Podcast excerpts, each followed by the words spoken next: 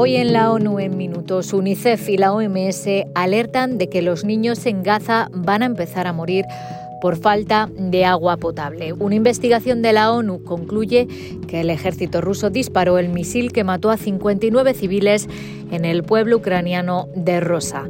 Y el relator sobre pobreza manda una carta a los CEOs de Amazon, Walmart y DoorDash denunciando los bajos salarios que pagan a sus empleados. Un saludo de Beatriz Barral. Gaza se ha convertido en un cementerio para niños, dijo el portavoz de UNICEF en rueda de prensa en Ginebra, advirtiendo de que la situación puede empeorar todavía más en los próximos días. La agencia y la Organización Mundial de la Salud alertan del riesgo de una catástrofe de salud pública por falta de agua potable. Gaza's water production now, its capacity is at 5%. La capacidad de producir agua está al 5%, un 5% de su producción diaria, así que la muerte de niños por deshidratación y en particular de bebés es una amenaza creciente, decía el portavoz James Elder. Los niños están enfermando por beber agua salada y sin tratar. Además del agua, la comida y el combustible escasean en Gaza por el bloqueo israelí. Los hospitales también se están quedando sin medicinas y electricidad.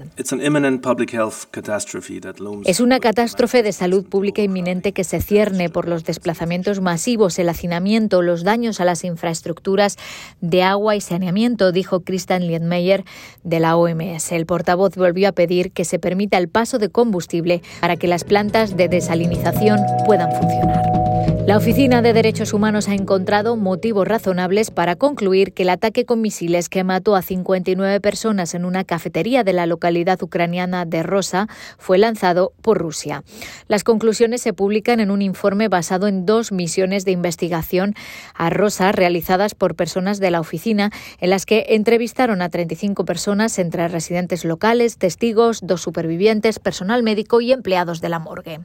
La portavoz de la oficina dijo que no había indicios de personal militar ni de ningún otro objetivo militar legítimo en la cafetería o junto a ella en el momento del ataque el 5 de octubre. El informe dice que las Fuerzas Armadas rusas o bien no hicieron todo lo posible para verificar que el objetivo era un objetivo militar o bien atacaron deliberadamente a civiles u objetos civiles, lo que en cualquiera de los dos casos supondría una violación del derecho internacional humanitario. Amazon, DoorDash y Walmart violan los derechos de sus trabajadores porque pagan salarios tan bajos que los atrapan en la pobreza y les hacen depender de prestaciones públicas para sobrevivir, denuncia un relator de la ONU en varias cartas que ha hecho llegar a las compañías. Me inquieta enormemente que los trabajadores de algunas de las empresas más rentables del mundo en uno de los países más ricos del planeta tengan dificultades para poder comer o pagar el alquiler, ha declarado Olivier de Scharer, el relator especial sobre pobreza extrema. El relator dice que las empresas multimillonarias deberían marcar la pauta en cuanto a condiciones laborales y salarios, no violar los derechos humanos de sus trabajadores al no pagarles un salario decente. The Shatter se refirió a un informe del gobierno estadounidense en el que se nombra a estas tres empresas entre los principales empleadores de los beneficiarios de asistencia médica y alimentaria del gobierno. La capacidad de los trabajadores de Amazon y Walmart para negociar salarios más altos se ve gravemente obstaculizada. Parece, afirma el experto, que Estados Unidos está haciendo la vista gorda ante las actividades antisindicales de sus empresas más poderosas, permitiéndoles avasallar a los trabajadores para que acepten salarios de miseria mientras los ingresos de las empresas se disparan.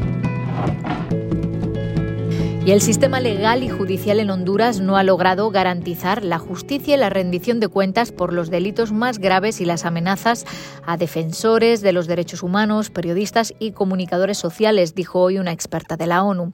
Los hondureños que trabajan en temas relacionados con la tierra, el medio ambiente, la corrupción, el crimen organizado y los conflictos agrarios y mineros siguen expuestos a un alto riesgo de violencia, ataques en línea y de género, intimidación, campañas de desprestigio y acoso judicial dijo Irene Khan, la relatora sobre la libertad de opinión y de expresión, al término de una visita oficial al país.